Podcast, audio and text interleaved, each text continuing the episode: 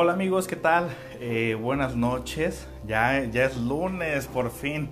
Es, es lunes, ya vamos a empezar la, la, semana.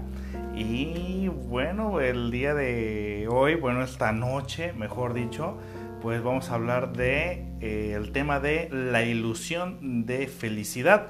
No sé si ustedes ya hayan escuchado hablar de, de ese término, si hayan escuchado hablar de, de este tema.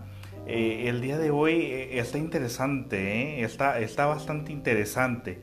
Y es un tema que obviamente nos va a servir y lo vamos a estar aplicando, pues obviamente dentro de nuestra consulta. de hecho, de hecho el tema del día de hoy sirve o más que nada nos ayuda en entender eh, el comportamiento humano acerca de la felicidad y cómo esto lo pueden utilizar o lo utilizan, mejor dicho, hasta las empresas eh, lo utilizan igual eh, las relaciones de pareja, pero en las relaciones de pareja es un proceso más inconsciente.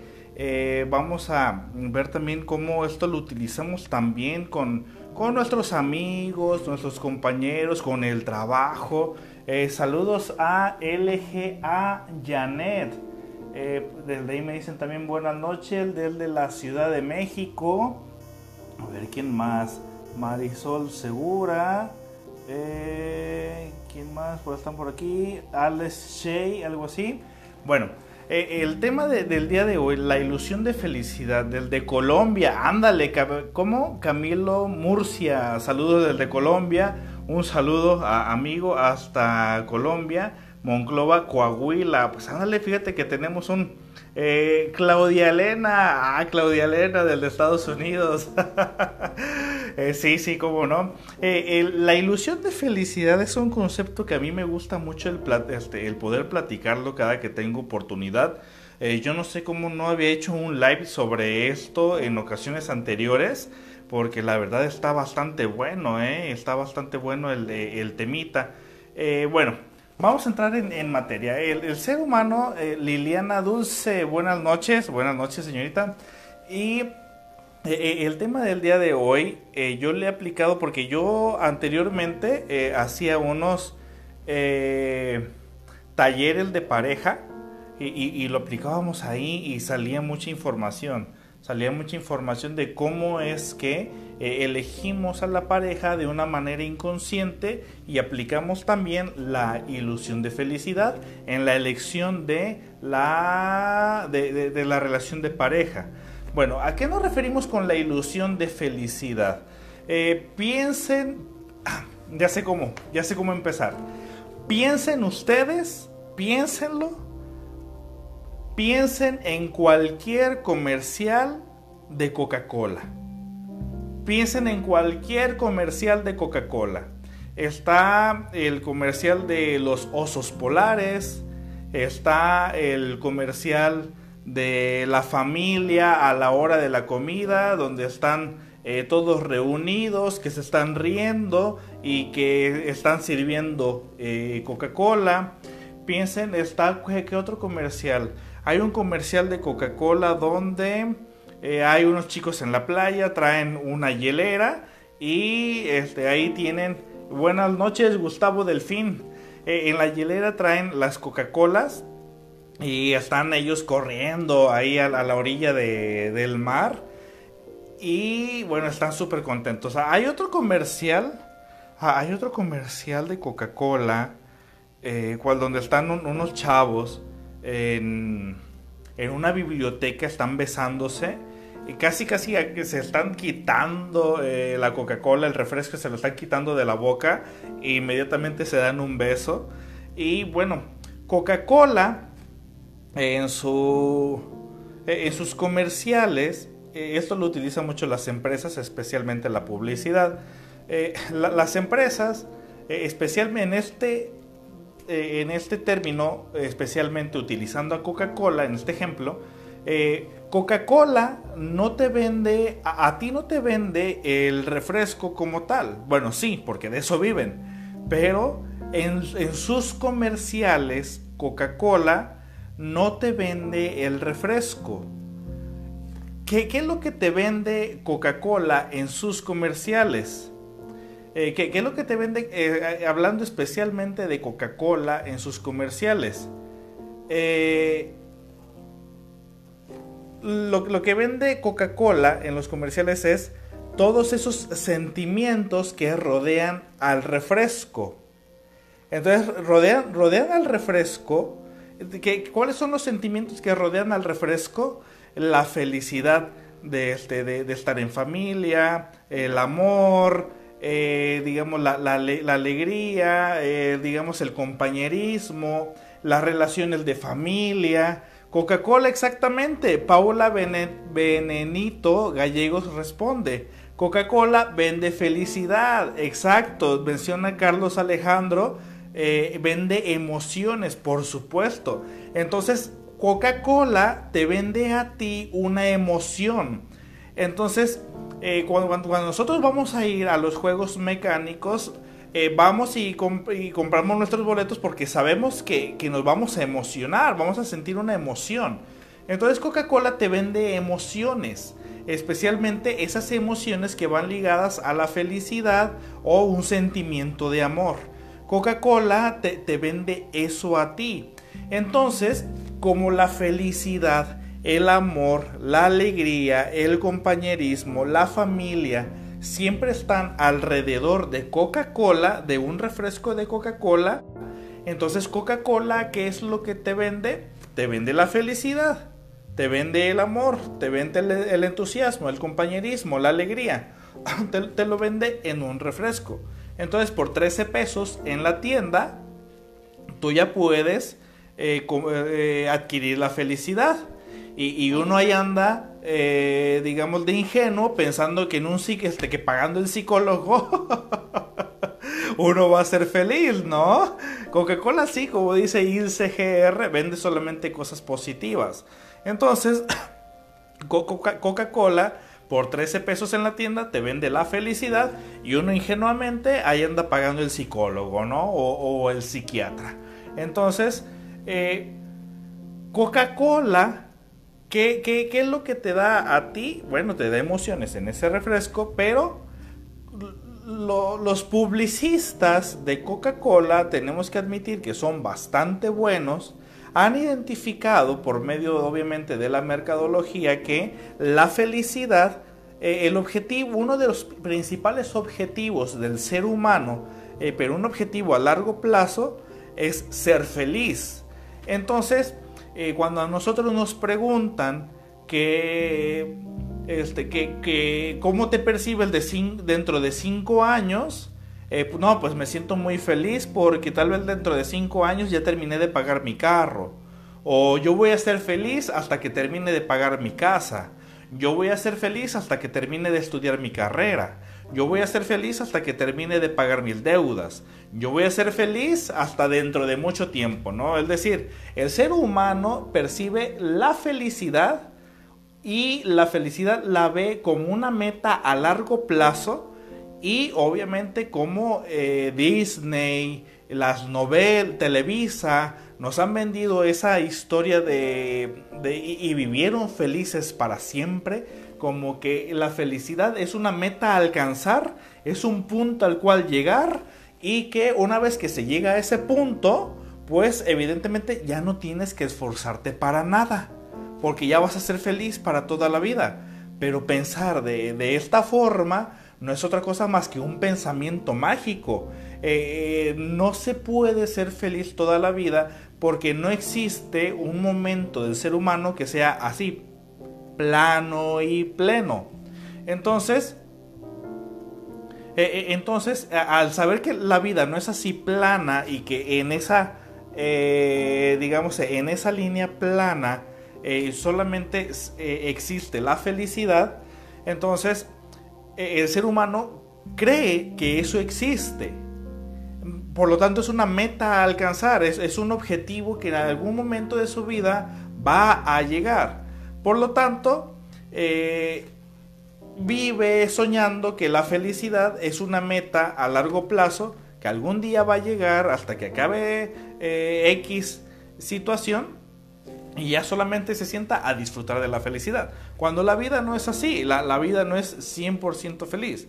Eh, la, vida es, en ocasiones te lleva la chingada, en ocasiones te va, te, va bastante bien, en ocasiones pierdes dinero, en ocasiones ganas dinero, en ocasiones eh, tienes a toda tu familia, en ocasiones de repente pierdes una buena parte de tu familia, en ocasiones das un buen movimiento, en, en otras ocasiones pues simplemente la cagaste.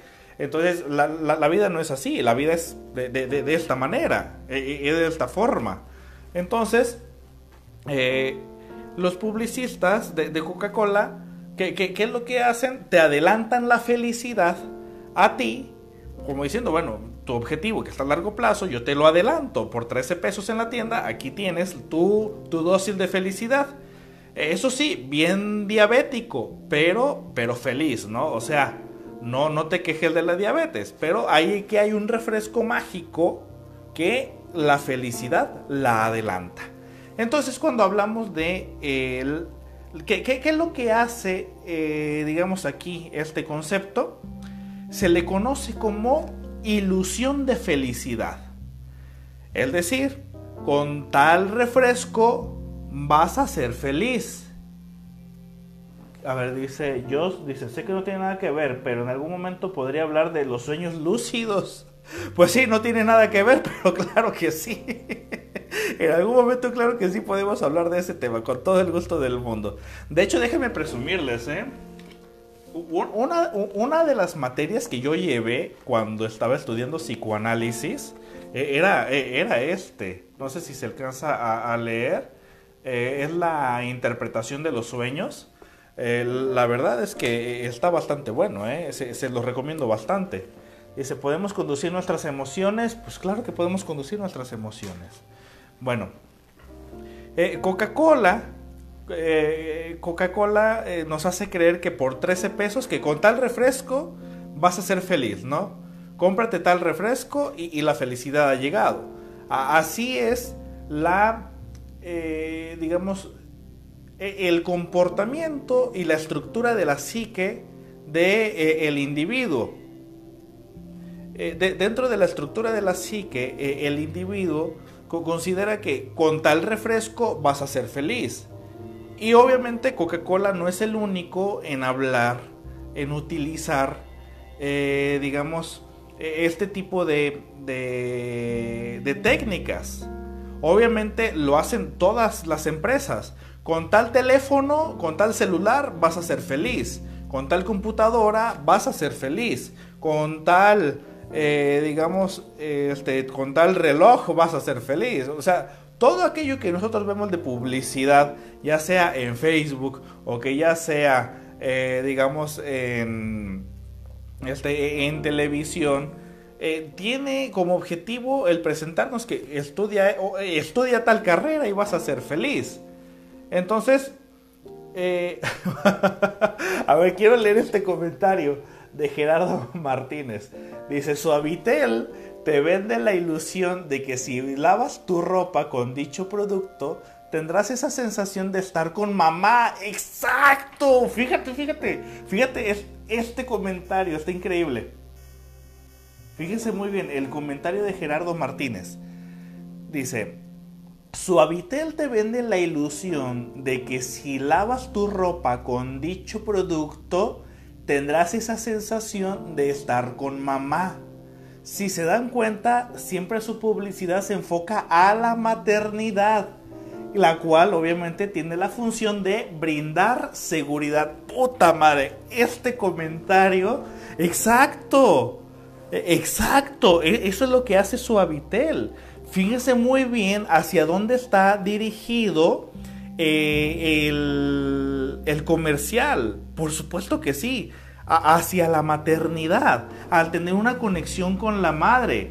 E, entonces, eh, eh suavitel sueños mágicos, eh, todo esto, ¿no? O sea, los comerciales que ustedes se les vengan a, la mente, esto es lo, esto es lo, que hace la, la, ilusión de felicidad, ¿no? Esto es lo que a nosotros no, nos vende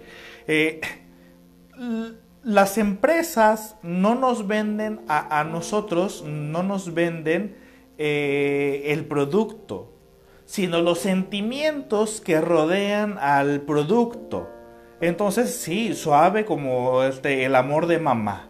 Eh, eh, Coca-Cola, los comerciales estos de, amor, de pasión. Porque hay, hay, alguno que yo recuerdo que, eh, que, decía rojo pasión y, venía obviamente el, letrero de, de Coca-Cola. Bueno, con tal teléfono vas a ser feliz, con tal computadora vas a ser feliz, comprando tal cámara vas a ser feliz, etcétera, etcétera. O sea, siempre los sentimientos acompañan a los productos. Entonces, eh, eh, entonces, eh, ¿ustedes creen que esto sucederá única y exclusivamente con las empresas? ¿Ustedes creen que sucede esto solamente con, con, con Coca-Cola, con Pepsi, con todos estos? obviamente no.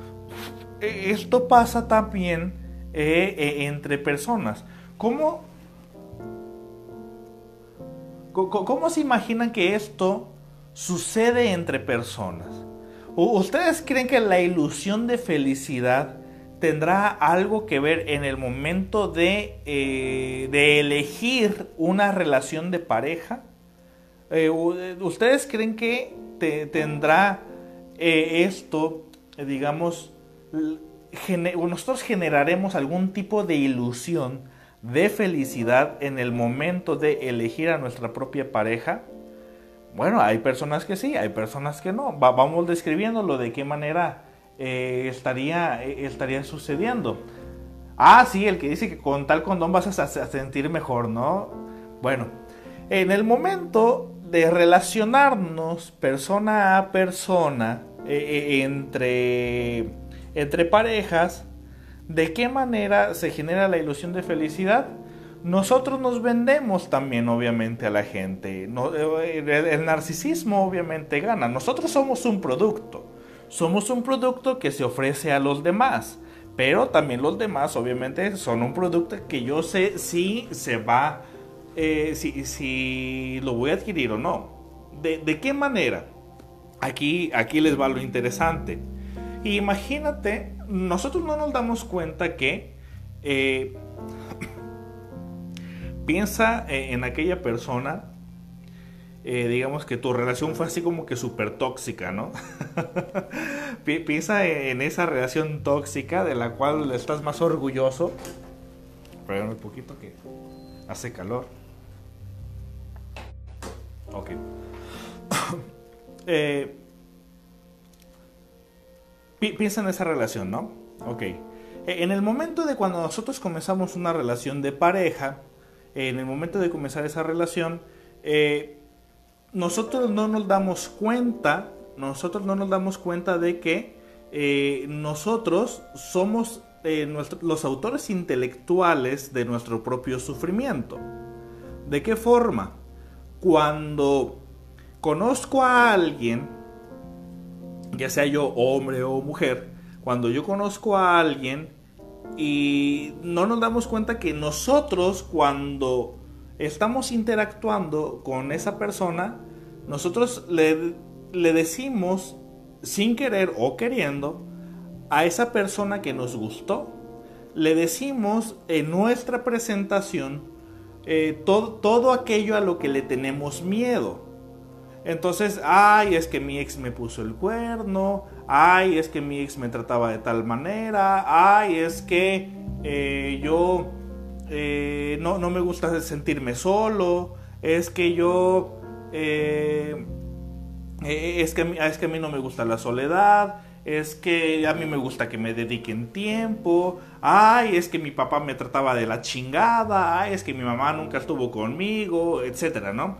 Entonces, no nos damos cuenta de que nosotros le decimos todos nuestros miedos, nosotros le decimos todos nuestros miedos a esa persona y bueno, como ya te, di, ya te dije a ti todos mis miedos, ya te estoy diciendo cómo quiero que te comportes conmigo.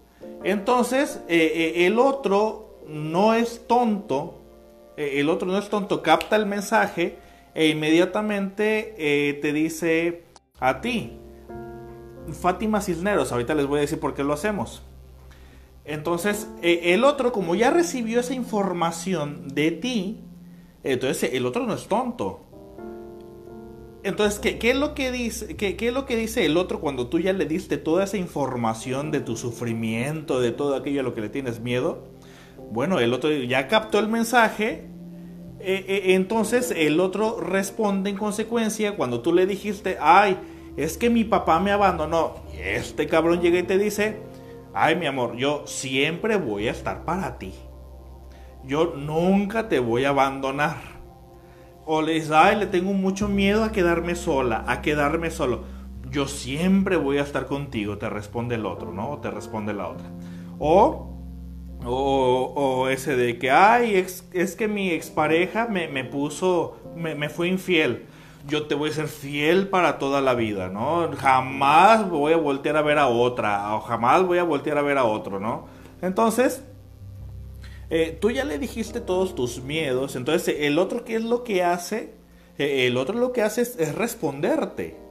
Por lo tanto, eh, en ese momento se presenta como, como una ilusión de felicidad de que es el otro el que va a llegar a solucionar todos tus problemas, es el otro el que va a llegar a solucionar todos tus miedos. Por lo tanto, el otro llega como, como la solución a todo lo que, a todo lo que tú ya le dijiste que le tienes miedo. Por, lo tanto, eh, eh, será más fácil eh, conquistar a una mujer segura o a una mujer insegura. Será más fácil conquistar a un hombre seguro o a un hombre inseguro. Dentro del consumismo, ¿a quién es más fácil venderle Coca-Cola? a una persona segura o una persona insegura. ¿A quién será más fácil venderle tal eh, computadora? ¿A una persona segura o una insegura? ¿Quién es más consumista? ¿Una persona segura o una persona insegura? A ver, pregunta. Dice, ¿lo hacen consciente o inconscientemente? Todo esto es inconsciente. Eh, eh, la, la, verdad es que no hay nada consciente. ¿Quién? Bueno, sí puede existir uno que otro. Pero ¿quién va por la vida diciéndole a todo el mundo consciente, ah, mira, tengo mis miedos para que tú seas mi felicidad? Obviamente no. Pero esto es un proceso inconsciente. No nos damos cuenta de que nosotros le dimos toda esa información al otro. Entonces, ¿quién será más consumista? ¿Será, más consumista una persona segura o será más consumista una persona insegura? Eh, eh, la persona insegura, una persona insegura, lo que va a realizar es tratar de consumir creyendo que la felicidad está en el consumismo. Entre más consumo, más feliz soy. Entre más cosas tengo, más feliz soy, porque compro las cosas que generan felicidad. Entonces, eh, al tener más cosas, la gente confunde que la cantidad de consumo es igual a riqueza y en consecuencia la riqueza es igual a felicidad. Por lo tanto, no eh, se podría decir que es una ilusión de felicidad porque realmente el comprar un, un mendigo refresco en realidad no me hace feliz. Lo que hace el refresco es abonar a mi diabetes. Es, lo que realmente está haciendo el refresco. Por lo tanto, es más fácil que una persona insegura sea más consumista. Ese, ese deseo y esa necesidad de consumir ciertos huecos. Pero aquí te viene lo bueno. Ahora, ¿por qué? Alguien preguntó por aquí, ¿por qué somos así? ¿Por qué le decimos todos nuestros miedos a, alguien? ¿Por qué le decimos todos nuestros miedos, todas nuestras inseguridades a alguien? que eh, sabemos que, eh, digamos, se va a comportar así con nosotros. O bueno, no lo sabemos de manera consciente, pues. Eh, ¿por, qué le decimos todos los miedos? Bueno, yo que estoy diciendo mis miedos, todas mis, ¿cómo se podría llamar? Todo aquello a lo que le temo, todos mis miedos, todos mis temores, todo aquello que me genera mi conflicto, ¿Por qué, ¿Por qué lo digo o por qué se lo dije a tal persona? Porque esa es nuestra forma de ligar. Porque es nuestra forma de decirle al otro cómo es que tiene que ser conmigo. Bueno, porque también yo, que yo soy el que dice sus miedos y ¿qué, ¿qué, es lo que hago en consecuencia? Lo que pasa es que el otro, el que dice sus miedos, está eligiendo, no el que se presenta como una ilusión de felicidad. El que se presenta como una ilusión de felicidad, lo único que está haciendo es corresponderle al otro que ya dijo sus miedos. Tú dijiste que le tienes miedo que te porque te abandonó tu padre, tú ya dijiste que tienes miedo porque no te gusta quedarte sola, tú ya dijiste que tienes miedo a que te dejen, eh, no sé, a que te dejen solo. El otro lo que hizo fue solamente responderte ah, mira, yo siempre voy a estar contigo, yo te voy a hacer feliz, yo jamás te voy a abandonar. Es una y dice, es por eso que después nos quejamos. Ay, mi amor, es que tú cambiaste. Al inicio me cuidabas, me protegías, eras detallista, siempre estabas al pendiente de mí. Bueno, sí, pero tú me hiciste saber que esa era la llave para, para estar juntos. Esa era la, llave mágica que, que, abría mi estancia contigo. Entonces, eh, yo solamente te correspondí. El que dice sus miedos desde un inicio fue el que eligió. Es decir, yo te digo a ti mis miedos para yo a ti darte la oportunidad de que te presentes como una ilusión de felicidad. Ahora me pregunta Ges Ramos Jacobo, más recurrente en hombres o mujeres. Es por igual. Es por igual. Aquí, eh, digamos, no existe una tabla de quién necesita más del otro, porque eh, esto de qué se imaginan que depende. Eh, esto no depende solamente de, de, una necesidad amorosa, depende de la crianza. Entonces, dependiendo de la crianza, si nuestra familia nos hicieron sentirnos, digamos, que, necesitábamos a alguien porque papá no estuvo, porque mamá no estuvo. Entonces, eh, entonces, ¿qué, es lo que se sucede aquí? Eh, que tanto hombres como mujeres, eh, obviamente podemos vivir en familias donde papá estuvo ausente, donde mamá estuvo ausente, donde hubo un papá amoroso o madre amorosa, o un padre que no era amoroso o una madre que no era amorosa. Entonces, estamos en los mismos términos. Entonces, tanto hay madres que se comportan de manera muy fálica e imponentes con sus hijos, como hay padres que hacen lo mismo. Así como hay padres que, abandonan a la familia, también hay madres que hacen lo mismo. Es decir, todos estamos expuestos a una, a una ausencia tanto de la figura paterna como de la figura materna. Entonces, en la, en la etapa eh, eh, en la etapa de latencia, eh, en la etapa genital y en la etapa de, la, de latencia, es decir, en el complejo edípico y en el complejo y dentro de la etapa de, latencia, que es donde el ser humano tiene la capacidad de comenzar a socializar con el resto de sus homogéneos, entonces ahí es donde se va a desarrollar desde la etapa edípica, del, decir, desde los 3 hasta los 11 años, eh, eh, esta necesidad de relacionarse con, los demás. Y más si es que fue abandonado o se generó un sentimiento de abandono. Si tuvo, si sufrió bullying en la escuela o no. ¿Qué tanto jugaban los padres con él? Desde, de aquí vamos a identificar el deseo del ser humano por sentirse protegido, pero sobre todo por sentirse feliz. Entonces, eh, prácticamente cuando yo te digo a ti mis inseguridades, yo te estoy eligiendo a ti. Porque tú me gustaste, porque vi algo en ti que de a, forma de proyección, eh, yo considero que tú puedes cubrir con esos requisitos de lo que a mí me gusta y yo te elijo a ti diciéndote mis miedos. Es decir, decirte mis miedos es un gancho. Y yo quiero que te comportes conmigo como una persona que viene a cubrir todas estas necesidades. En consecuencia, perdón. Ponta mi botella.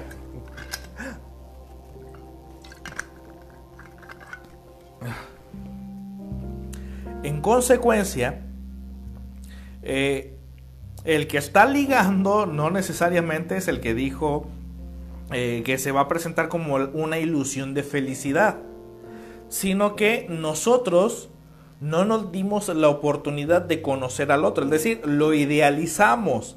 Y aparte yo de idealizarte, te digo mis miedos para que tú te, te comportes como aquel que eh, eres la felicidad que viene a protegerme de todos mis miedos, por lo tanto, tú me lo correspondes, es decir, se genera una contracatexia por ambos sujetos, eh, en consecuencia, eh, el sujeto se siente obligado a comportarse en un inicio como aquel que viene a dar la felicidad a esa persona que sufrió durante mucho tiempo, ¿no? Y en un inicio me comportó como tal. A eso se le conoce también como el efecto Pigmalión. ¿Cómo es el efecto Pigmalión? Viéndonos a la, psicología social, vamos a poner un ejemplo del efecto Pigmalión. Eh, tú eres mecánico, entonces eh, yo llego contigo. Y sabes que vengo contigo porque eh, me han dicho que tú eres el mejor mecánico de aquí, de, todo, de, toda la ciudad. Entonces me, recomendaron tantas personas contigo y, yo quiero que tú seas el que viene a... Eh, bueno, yo, yo, vengo a que seas tú el que va a, a arreglar mi coche. Entonces el mecánico, aquí en consecuencia, ¿qué es lo que va a hacer? Ya le dijeron que es el mejor mecánico. Eh, en tanto, ¿qué, es lo que hace? Pues en consecuencia, eh, por ese rato se va a comportar como, como, el mejor mecánico. Y aunque no sea el mejor mecánico, el simple hecho de que el otro ya creyó en él, le va a decir, bueno, pues sí, sí soy el mejor mecánico, ¿no? Y, el carro lo va a tratar de, eh, de arreglar de una forma en la cual, como lo pudo haber hecho el mejor mecánico. A eso se le conoce como el efecto Pigmalión. Yo te digo a ti cómo comportarte. Entonces, eh, la ilusión de felicidad me pregunta, dice, ¿la idealización también sucede con los amigos? Por supuesto que sí. Con todo aquello que sea idealizable, por supuesto que sí. Y esto pasa con los amigos, con la familia, eh, con la pareja, eh, con los compañeros de trabajo, como aquellas personas que se refugian por todo con los amigos, ¿no? Hay aquellas personas que en cuanto tienen el más mínimo eh, problema, inmediatamente irse con los amigos, con las amigas, y el día que las amigas no le responden de una forma eh, favorable, ah, ya no quiero a mis amigas, hasta me salgo del grupo del WhatsApp, ¿no? Hay que chingan a su madre. No, pues evidentemente eh, estamos idealizando que el otro siempre nos va a comprender. Estamos idealizando que el otro siempre va a tener, eh, digamos, eh, una noción sobre mí para hacerme feliz. Y esto es un pensamiento mágico, es, eh, es una ilusión, no existe. ¿Y la ilusión para qué es? ¿Para qué nos sirve la ilusión? el concepto de ilusión obviamente nos va a redirigir hacia la imaginación la ilusión obviamente no es algo real. La ilusión nos sirve a nosotros para evitarnos un dolor psíquico. Eh, la ilusión nos sirve para nosotros alejarnos de la realidad. Es decir, existe un comportamiento disociativo en, este momento, eh, en ese momento de cuando se genera la ilusión. Y la ilusión tiene la finalidad de alejarnos a nosotros de un dolor psíquico, pero la ilusión siempre se rompe con el primer contacto con la realidad. En cuanto la ilusión choca con la realidad, la ilusión siempre va a ser más frágil. Entonces, la realidad cuando se impone, obviamente es, dolorosa, nos permite a nosotros eh, sufrir, y sufro porque, ay, es que yo creí que eran de tal manera, yo creí que eran esto, yo creí que eran mis amigas, yo creí que me amaban, yo creí que esto. No, yo creo que me amo, yo, yo creo que me amas siempre y cuando cumplas con mi capricho. Yo creo que me amas siempre y cuando seas como yo quiero que seas. Eh, yo creo que me amas siempre y cuando seas de tal forma. Es decir, te amo pero de manera condicionada, ¿no? Te amo pero de forma si siempre sigues cubriendo con mis requisitos. Cuando dejas de ser como yo quiero que seas, me emberrincho. Eh, dejo, este, comienzo a hacer berrinche y tú, tú eres el culpable porque como tú dejaste de comportarte como mi felicidad, entonces tú eres el culpable de que yo sea infeliz. Tú eres el culpable de que yo no siga eh, sintiéndome eh, alegre. Entonces, es una forma totalmente responsable de delegar nuestra felicidad al otro. Porque nosotros desde un inicio le dimos al otro la, eh, la responsabilidad de que cargara con nuestra felicidad. ¿De qué forma?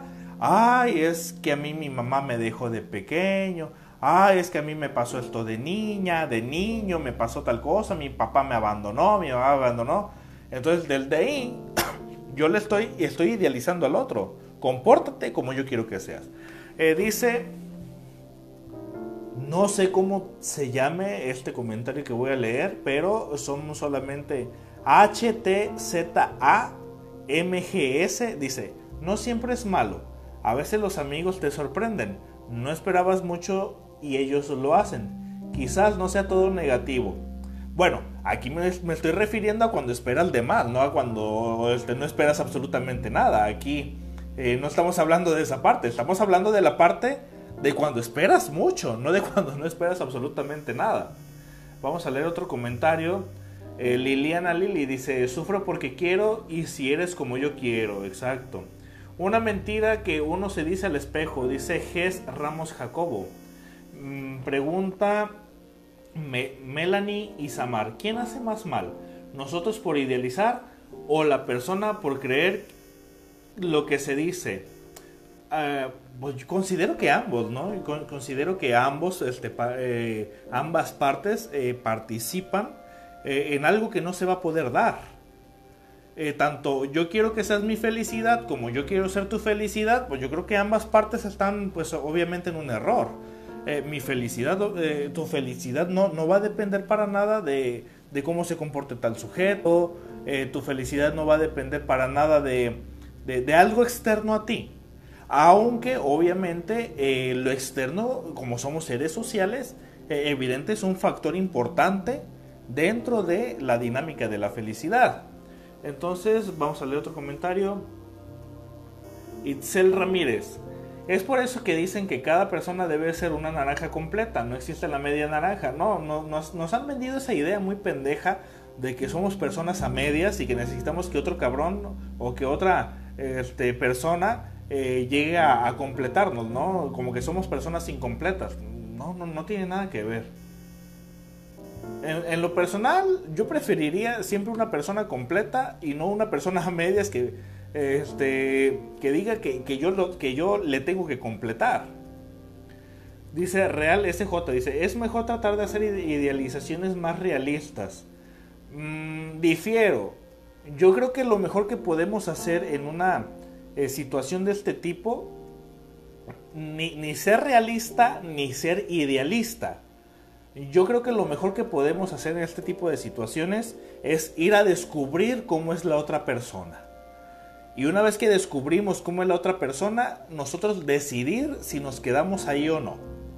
Eh, ni idealistas ni realistas.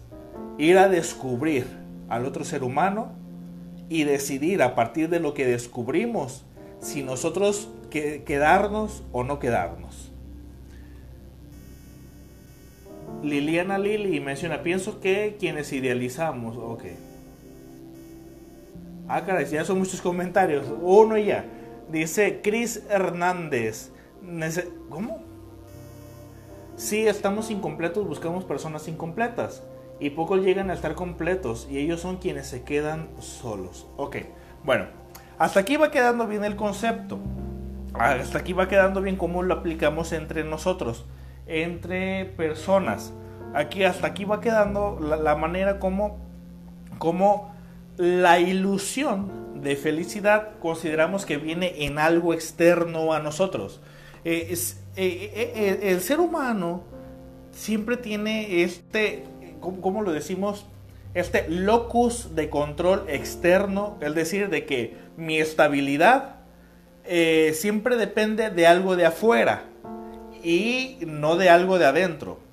El ser humano es buenísimo para el locus de control externo y no para el locus de control interno. Es decir, mi felicidad no depende de mí, ¿no? Mi felicidad depende de lo que hagan los demás.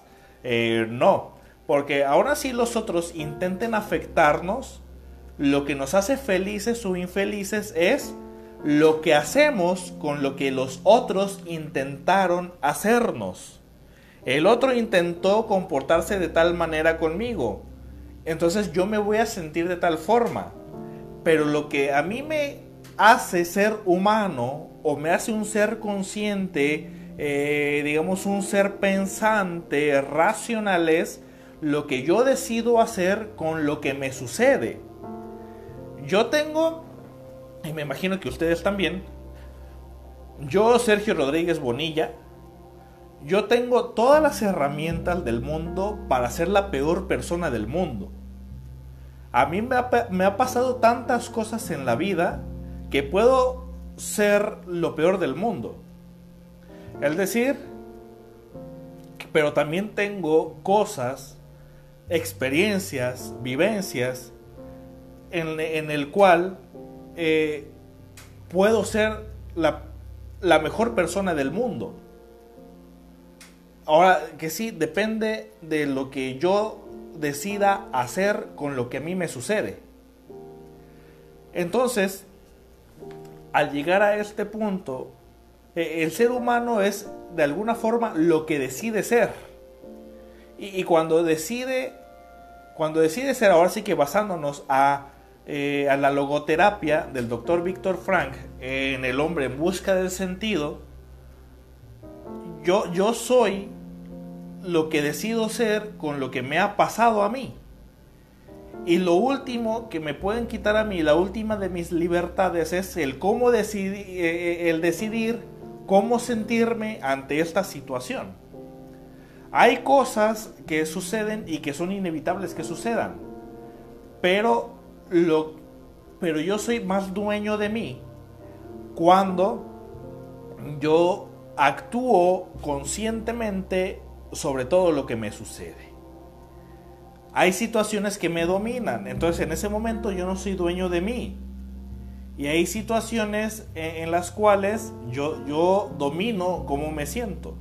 Así como para algunas personas el lugar más hostil puede ser el más agradable, hay personas que eh, para ellas el lugar más agradable puede ser el más hostil. Es bastante subjetivo. Entonces, nos... Ahora sí que como dice el Joker, vivimos en una sociedad.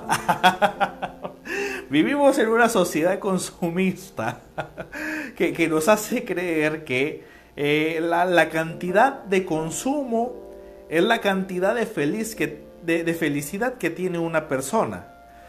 Cuando yo elijo al otro a partir de mis miedos, cuando yo elijo al otro a partir de mis, eh, de, mis idealizaciones, cuando yo elijo al otro a partir de, eh, de, solamente mis deseos, pero que no me permito descubrir cómo es el otro, cuando solamente me baso solamente a lo, a lo único y exclusivo que yo deseo, eh, a lo que yo necesito, y que no me pregunto por un momento cómo es el otro, entonces es en ese momento donde todo esto se jode.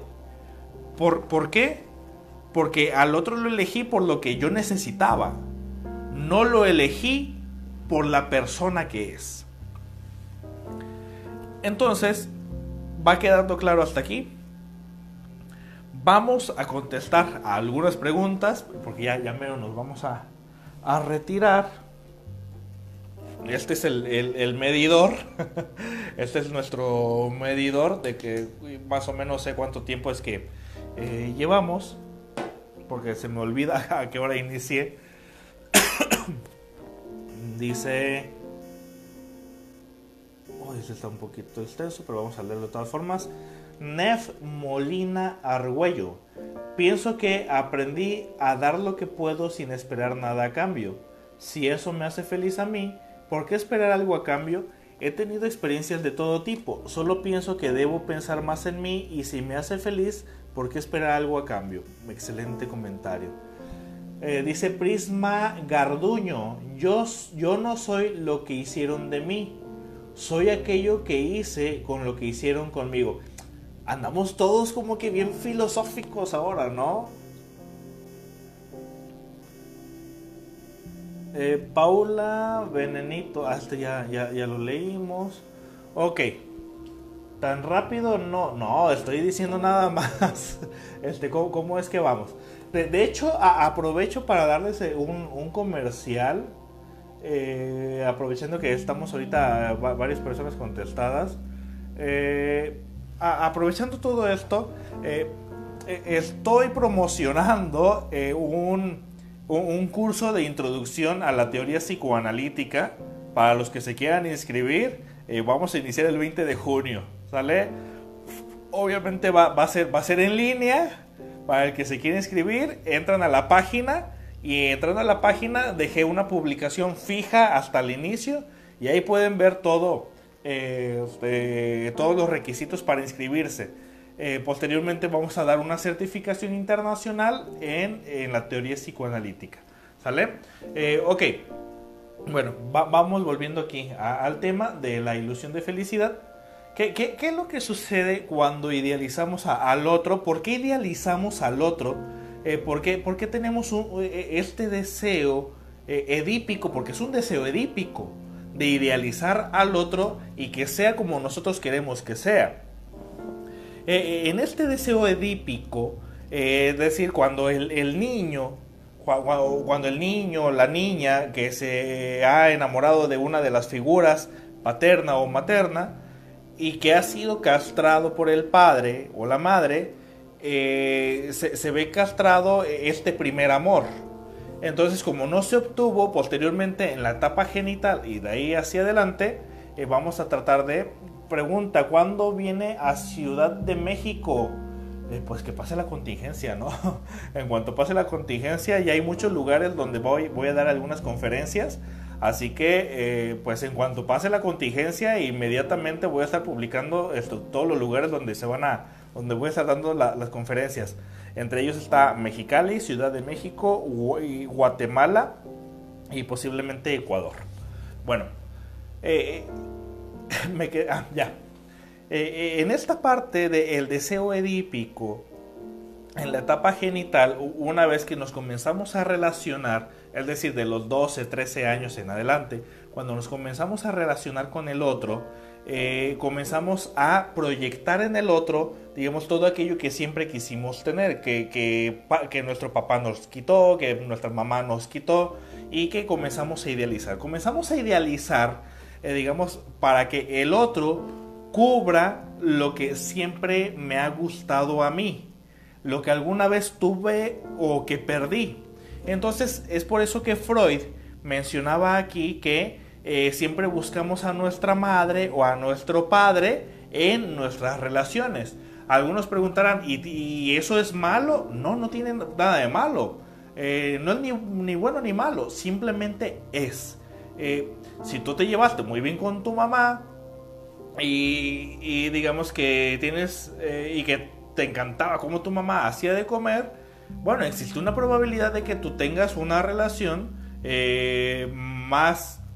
Eh, es más fácil que tengas una relación con, una mujer que, no sé, tal vez sea un poco mayor que tú y que cocine bastante rico, ¿no? Entonces, ahí de alguna manera pues se, está cumpliendo eh, el complejo edípico de nuevo, ¿no? Regresamos nuevamente a, esa parte de la infancia. Entonces, eh, o, si tú tenías un papá que, fumaba bastante, existe la posibilidad de que en el momento de relacionarte con una pareja, si uno de tus pretendientes fuma, eh, existe la posibilidad de que eso no te moleste. Eh, todo va a depender del tipo de, relación eh, en el cual nosotros nos hayamos desarrollado desde pequeños. Si vuelven a preguntar, esto es bueno, esto es malo, bueno, aquí yo no me reduzco a la parte de lo bueno y de lo malo. Y a mí me gusta ampliarme a la parte de me funciona o no me funciona. Entonces tal vez tú aquí te tendrías que replantear, ¿me funciona idealizar a la gente? ¿Me funciona idealizar a la pareja? ¿Me funciona eh, ser de tal manera? ¿Me funciona buscar a mi padre? ¿Me funciona buscar a mi madre? Si no ha sido lo mejor para ti, pues tal vez no te funciona. Si ha sido lo mejor para ti y hubo una muy buena relación, pues tal vez sí te va a funcionar. Porque aquí se trata de relacionarnos con lo que nos es familiar y existe una probabilidad de que nos llevemos bastante bien. Si no hubo una buena relación entre tú y tu padre, entre, tú y tu padre o tu madre, y buscas a alguien con las mismas características eh, y te llevas bastante mal con él, pues no te está funcionando.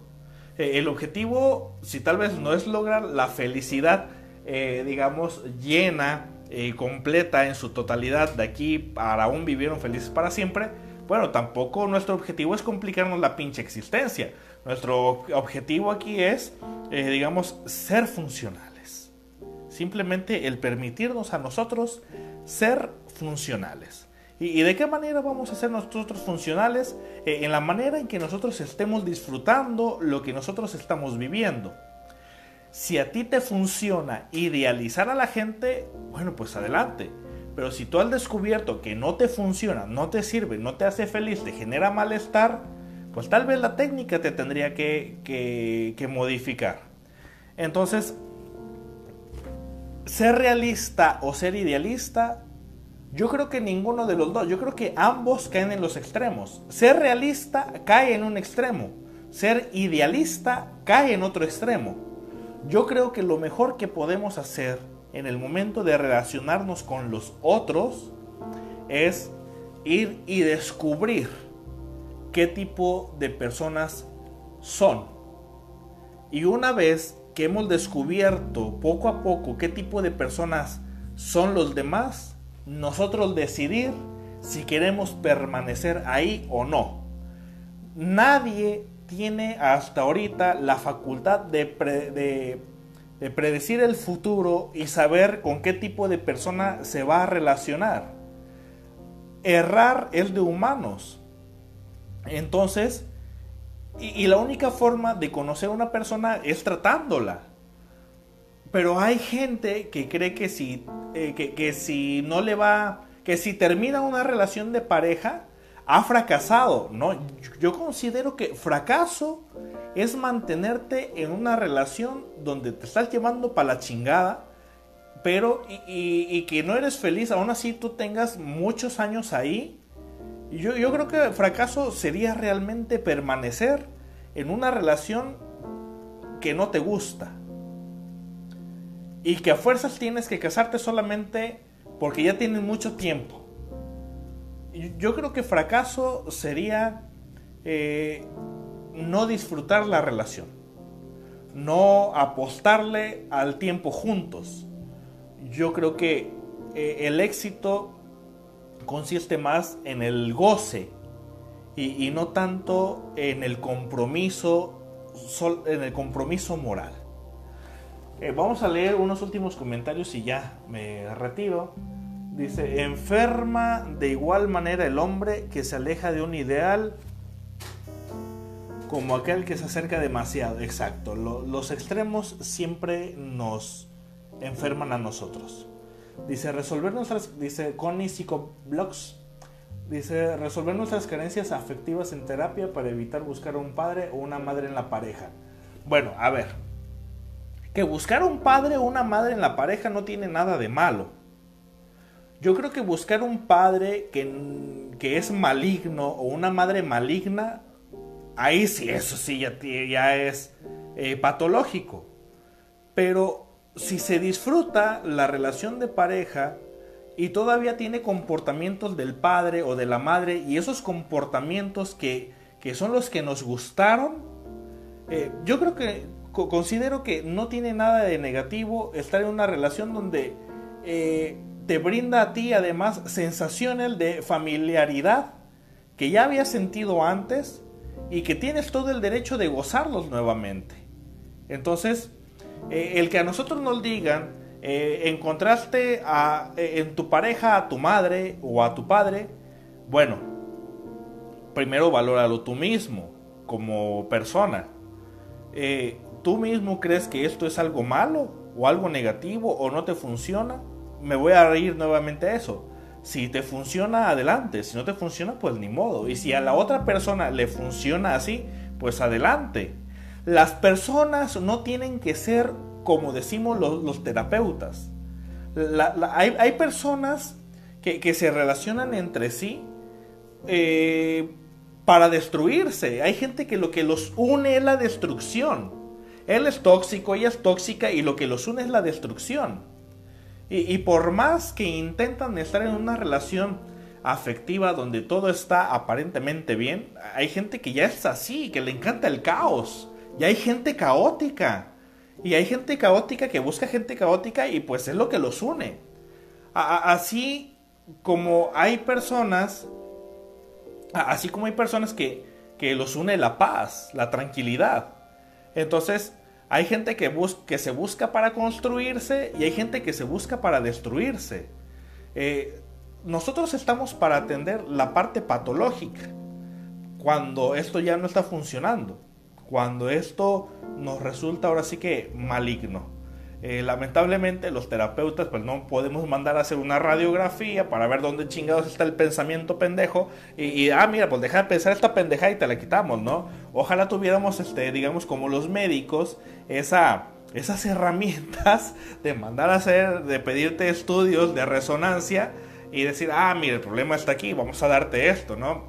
Ojalá, pero eh, esto es más de la construcción del ser humano y el ser humano eh, mencionaba Jacques Lacan, psicoanalista francés, que eh, eh, el inconsciente se construye a través del lenguaje.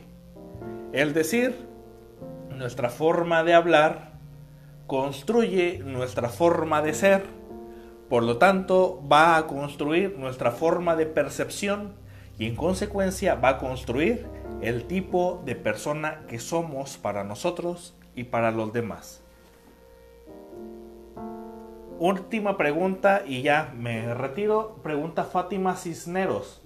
Entonces, ¿es cuestión de encontrar a alguien igual a uno? Pues nunca vamos a encontrar a alguien igual a nosotros. Pero, eh,